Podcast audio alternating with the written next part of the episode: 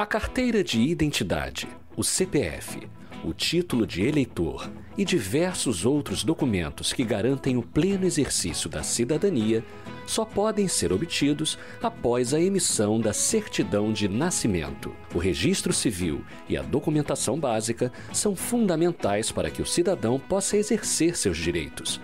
Apesar disso, o amplo acesso à documentação básica ainda não é a realidade de muitos brasileiros.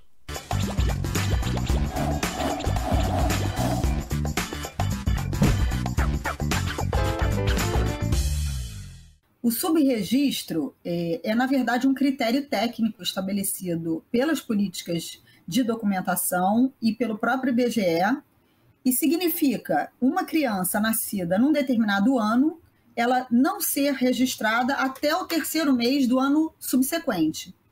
Mas, de uma, de uma forma mais leiga, e no mundo real, vamos dizer assim, o subregistro é aquela condição da pessoa não possuir um assento de nascimento. Bom, o subregistro, entendido como ausência de documentação, sobretudo do registro de nascimento, que é o primeiro dos documentos que dá acesso àquela pessoa a uma vida cidadã e aos demais documentos numa lógica de cadeia documental, é, impacta completamente a vida mundana dessas pessoas, a vida cidadã porque a documentação ela não é, ela não muda um fato. Ninguém deixa de estar tá vivo, de nascer, porque está documentado. Mas a documentação ela dá acesso a uma série de direitos sem a qual ninguém consegue é, acessar. Então isso já coloca o cidadão numa situação por si só de alta vulnerabilidade. Alta vulnerabilidade. Então, por isso, eu digo até que é um passaporte para o exercício da cidadania quem não possui documentação não exerce a cidadania plena. Quando a gente pensa na política pública de acesso à documentação como um todo, é, e a gente pensa em toda aquela cadeia documental, né, e, e o registro civil como esse primeiro documento formal é, né, do cidadão, que traz ali é, toda a sua é, seus dados biográficos, né, o seu nome, a sua identidade, quem são seus pais, quem são seus avós, onde ele nasceu, né, o local de nascimento, a gente compreende esse documento como é, o, o, início né, do reconhecimento formal daquele ser humano, né, daquela pessoa, enquanto cidadã, né, enquanto, é, né, enquanto é, destinatário de direitos, né, e a gente precisa ali pensar que esse documento vai então resguardar ele, né, propiciar a ele, proporcionar o acesso aos outros direitos básicos, né, a todos os demais direitos sociais. Claro que a gente né, já avançou bastante no entendimento, né, é, isso pensando enquanto Estado, de que os direitos eles não podem ser negados pela ausência da documentação. Mas a gente ainda percebe quando a gente faz, é, verifica pesquisas sobre a questão da evasão escolar, né, a ausência de acesso a direitos como a saúde, a educação, que o a ausência de uma documentação ainda impacta no acesso a esses direitos. Então, é, quando o Ministério Público é, pensa né, é, a política pública de acesso à documentação básica, ela pensa nesse na ideia de que a gente precisa pensar documentação para então entender e compreender as dificuldades né, de, de, uma grande parcela da população em acessar esses direitos sociais básicos. Então, o IBGE, o último censo que foi realizado em 2010, apontava um problema grave é, de subregistro, né? É, e assim, a partir do subregistro, cria-se uma série de problemas na vida daquela criança, porque ela não tem acesso à saúde adequadamente, ela não tem acesso à escola, é, toda a vida dela fica muito mais complicada. Eu tenho vergonha. Não é para ter vergonha? Eu acho uma vergonha não ter documento. Para trabalhar num lugar, pedem documento. Vou comprar um telefone e pediram documento. Eu quero abrir uma conta no banco para os meus filhos e não tenho documento. Para mim é uma vergonha.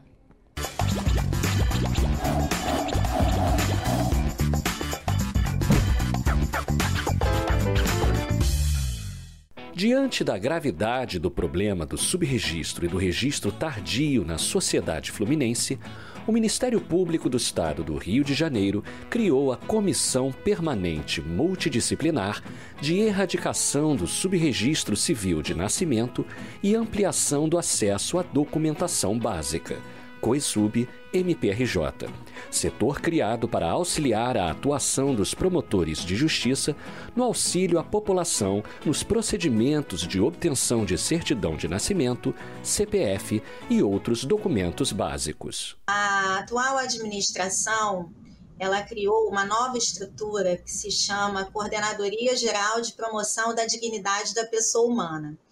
Dentro dessa estrutura, que atualmente é coordenada por mim, nós temos três outras coordenadorias. A coordenadoria de mediação, métodos autocompositivos e sistema restaurativo, a coordenadoria de promoção dos direitos das vítimas e a coordenadoria de direitos humanos e minorias. A COESUB, ela está subordinada a essa coordenadoria de direitos humanos e minorias. Então, ela ela está alocada dentro dessa estrutura ela, na verdade, surgiu inicialmente a partir de um diagnóstico de problema de registro na área da infância apenas. Ou seja, a preocupação de que crianças né, pudessem é, nascer e não serem registradas por vários fatores, sobretudo questões envolvendo populações vulneráveis, pobreza, né, falta de acesso à informação, e várias ações foram feitas nesse sentido. A partir do trabalho do Tribunal de Justiça, se detectou a necessidade que o Ministério Público também tivesse um ponto focal para trabalhar esse tema. E aí se entendeu por bem, a partir da iniciativa do então coordenador é, do Centro de Apoio Operacional da Infância e Juventude, Dr. Marcos Fagundes, é, que fosse criada essa comissão para a erradicação do subregistro dentro do Ministério Público. Mas a, na ocasião a ideia não ficou só na infância, se entendeu que nós deveríamos envolver outros centros de apoio que atuassem, que tange, cujo tema tangenciasse a questão do subregistro. O que se detectou é que é um problema mais profundo do que se imaginava. Então, populações é, adultas, é, em pleno Rio de Janeiro, não tinham registro também. Então, várias ações foram realizadas mais especificamente na área que eu atuo, na área do idoso, é, na área de execução penal, né, é, população carcerária. E a gente foi percebendo que algo que parece dado à maioria das pessoas, né, a sociedade formal, a classe média, é, em que as pessoas têm, conseguem fazer o registro, mas nas populações mais vulneráveis, ainda hoje no século XXI, é um problema. É uma comissão que vem trabalhando junto aos promotores, em auxílio aos promotores de justiça, né, buscando o acesso não só é, desse primeiro documento, que é a certidão de nascimento, como também outros aspectos dentro dessa toda essa cadeia documental. Então a gente pensa na própria DNV, que é um documento né, da saúde, que é emitido é, a partir do nascimento de uma criança, o registro civil de nascimento, o, o, CPF, o a documento de identidade, que é um documento que é muito importante, porque é, é, um, é um documento que é mais seguro, porque ali a coleta da biometria, então a, a integração né, dos dados biográficos do, do registro civil de nascimento e os dados biométricos, então há essa junção no banco de dados né, desses dados, e então a partir disso a gente pensa até numa perspectiva de proteção dessa criança, num possível, é, possível desaparecimento, numa prevenção de um possível desaparecimento.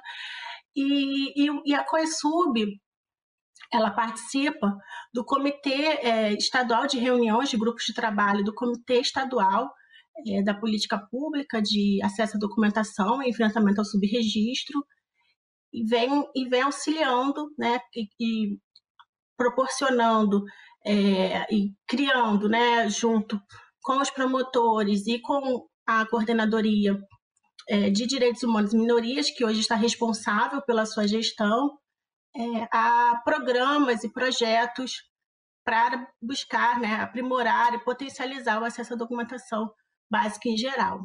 Ela atua nesse trabalho em rede com vários atores, então a gente, se a gente está falando de documentação, a gente vai falar de atores relacionados à justiça eleitoral, ao, ao alistamento militar, ao, à Receita Federal. Hoje o CPF é a porta de entrada, por exemplo, para o recebimento de vários benefícios é, sociais, né, vários é, até o auxílio emergencial mesmo, ele despertou uma discussão muito grande em relação a isso.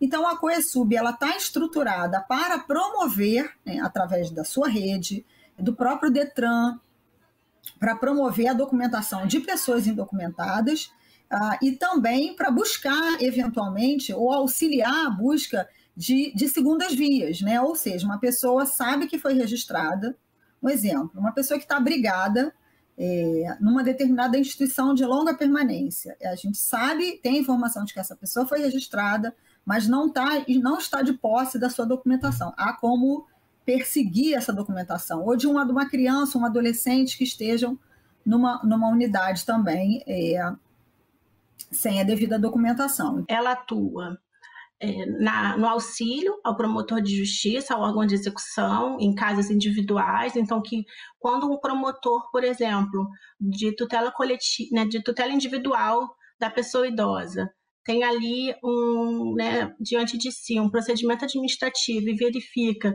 que esse idoso não tem a documentação, ele pode é, buscar auxílio é, Coesub para que faça todas as pesquisas, porque a gente tem um grande problema né, no Brasil é, pela ausência de uma integração das bases de dados e do próprio documento de identidade, que não é único. Então, às vezes, é necessário é, não só a pesquisa a um sistema único que existe, dos registros civis, mas a gente precisa, em razão de nem todos os cartórios estarem integrados a esse sistema, a gente precisa ali oficiar cartórios, quando se há notícia que essa pessoa é, idosa já foi registrada em algum momento, em algum município, ela tem algum é, lastro ali né, de, de, um, de, uma existência de um registro anterior. Então, a Coesub faz esse tipo de auxílio, não só de pessoa idosa, mas é, pessoas com algum problema de saúde mental, institucionalizadas, porque isso acaba realmente impactando no acesso às demais, às, às, às demais documentações e acesso a direitos.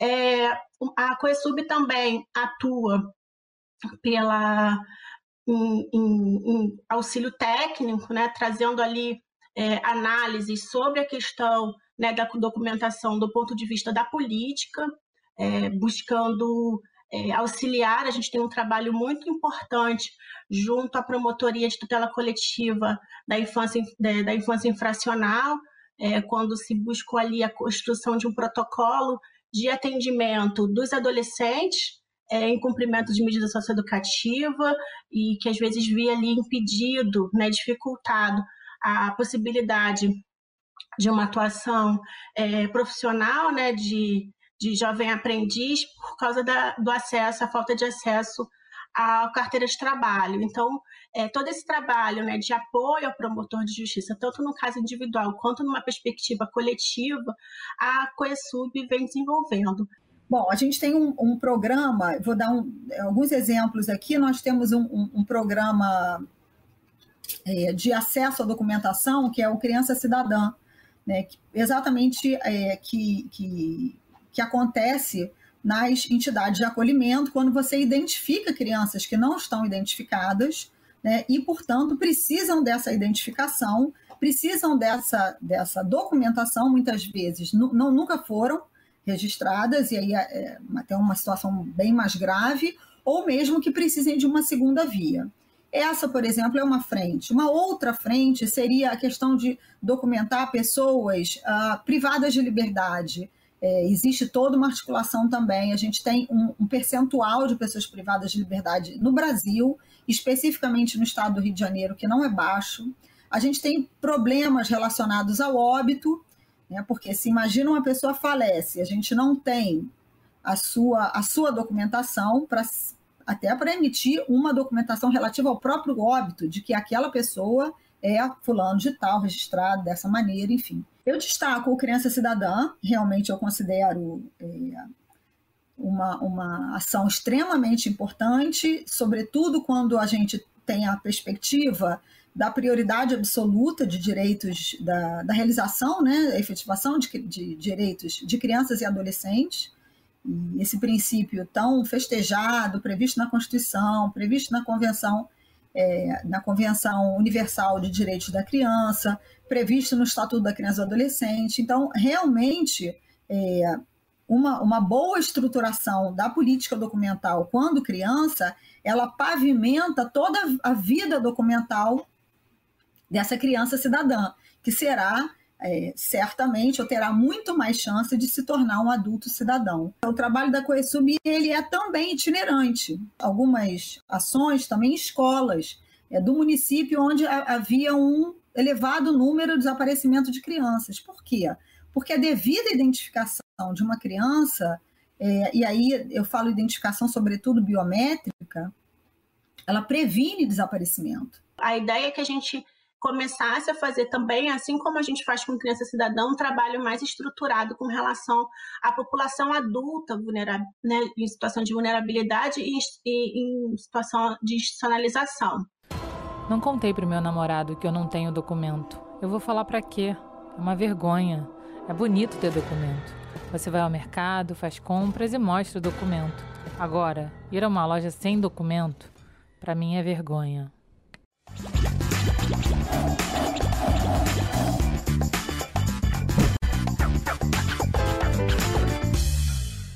De acordo com o Instituto Brasileiro de Geografia e Estatística, IBGE, 2,37% dos nascimentos brasileiros não são registrados no ano em que ocorreram ou até o terceiro mês do ano seguinte. Isso significa que uma grande quantidade de crianças fica socialmente excluída por não possuírem documentos básicos de identificação. O projeto Criança Cidadã do MPRJ visa a redução desse número por meio da localização de crianças e adolescentes sem documentação. Então, o projeto Criança Cidadã ele surgiu em 2014 é, foi um dos primeiros projetos da CoeSub.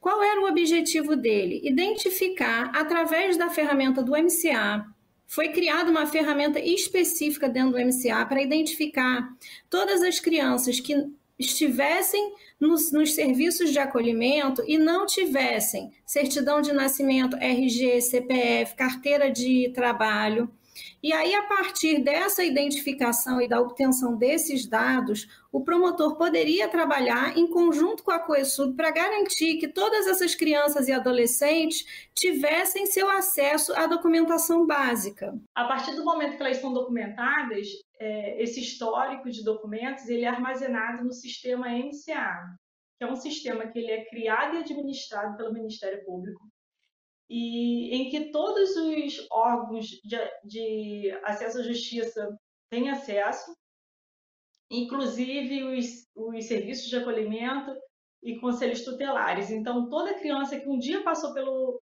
por um serviço de acolhimento, ela foi cadastrada na MCA, ela tem uma ficha com os dados é, que lhe dizem respeito, dentre eles os documentos.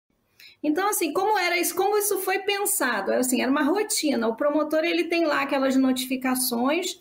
Agora é possível extrair do MCA uma notificação de todas as crianças que estão nessa situação.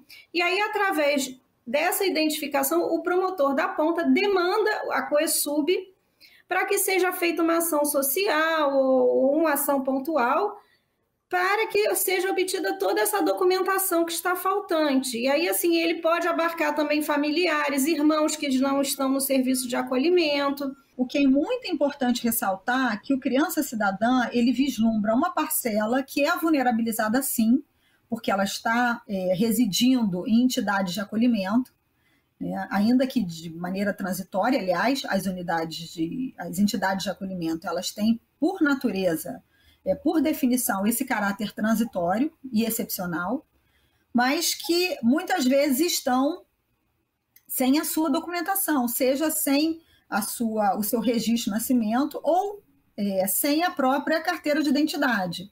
Porque isso decorre de uma política que nós entendemos equivocada da identificação biométrica de crianças e adolescentes. Por que, que eu digo isso? Porque em tese, só é necessária a, a, posse de documentos, né? só é, é necessária a identificação biométrica a partir dos 18 anos.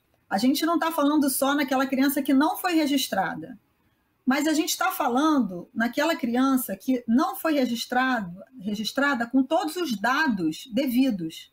Então, por exemplo, é, existem casos excepcionalíssimos, né?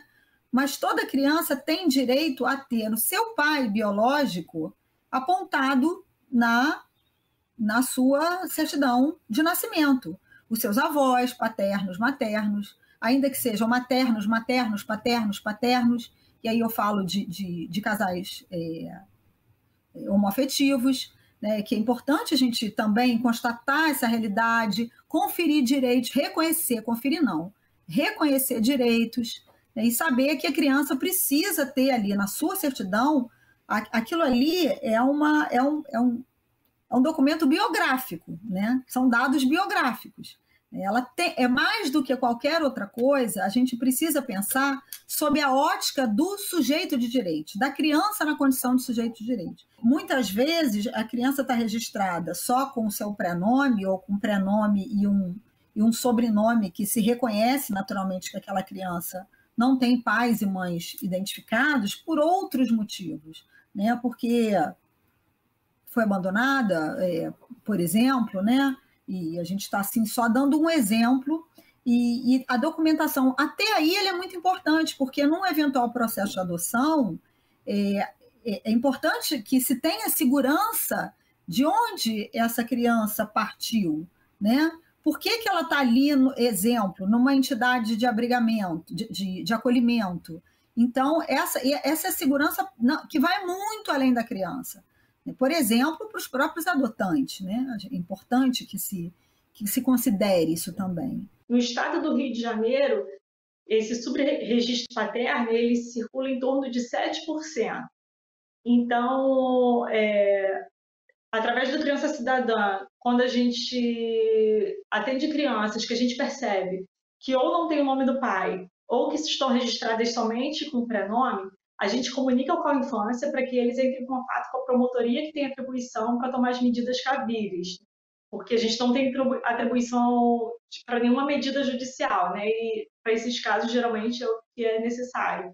Eu falo muito que na verdade é um o trabalho de buscas principalmente é um trabalho criativo, né? A gente precisa de criatividade para tentar solucionar aquela demanda que chegou para a gente, porque ela varia muito, é muito distinta uma da outra. Pode ser que cheguem duas demandas muito parecidas, mas como a gente vai acessar cada um dos sistemas para localizar aquela aquela certidão, aquele documento, vai depender muito das informações que chegam para a gente. A princípio, a gente pensa mais nas questões é, de hipossuficiência, né, nas pessoas que são hipossuficientes para a emissão do documento. Na verdade, a pessoa que perde o documento, a gente não sabe é, em que momento ela perdeu e como está a memória dessa pessoa. Mas você pode localizar uma criança assim, por exemplo, na rede de ensino.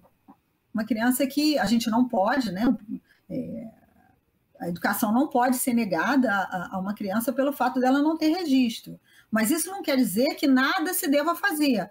Então, a gente tem todo um sistema aí que funciona, um sistema de, de garantias, né? A gente pode falar do conselho tutelar, a gente pode falar da própria, da própria educação, da rede de educação como um ator importante, dos CRAs, enfim. Eu sempre fico emocionada quando eu visito os abrigos, é uma coisa que eu faço há quase seis anos e até hoje eu não me acostumei porque são situações que tocam muita gente, né? E eu lembro de um, de um caso que quando a gente entregou a carteira de identidade, a criança ficou muito feliz e falou assim, nossa, minha mãe tem esse documento. Então, assim, são crianças que estão afastadas do, da família, mas que ainda não perderam o vínculo, né?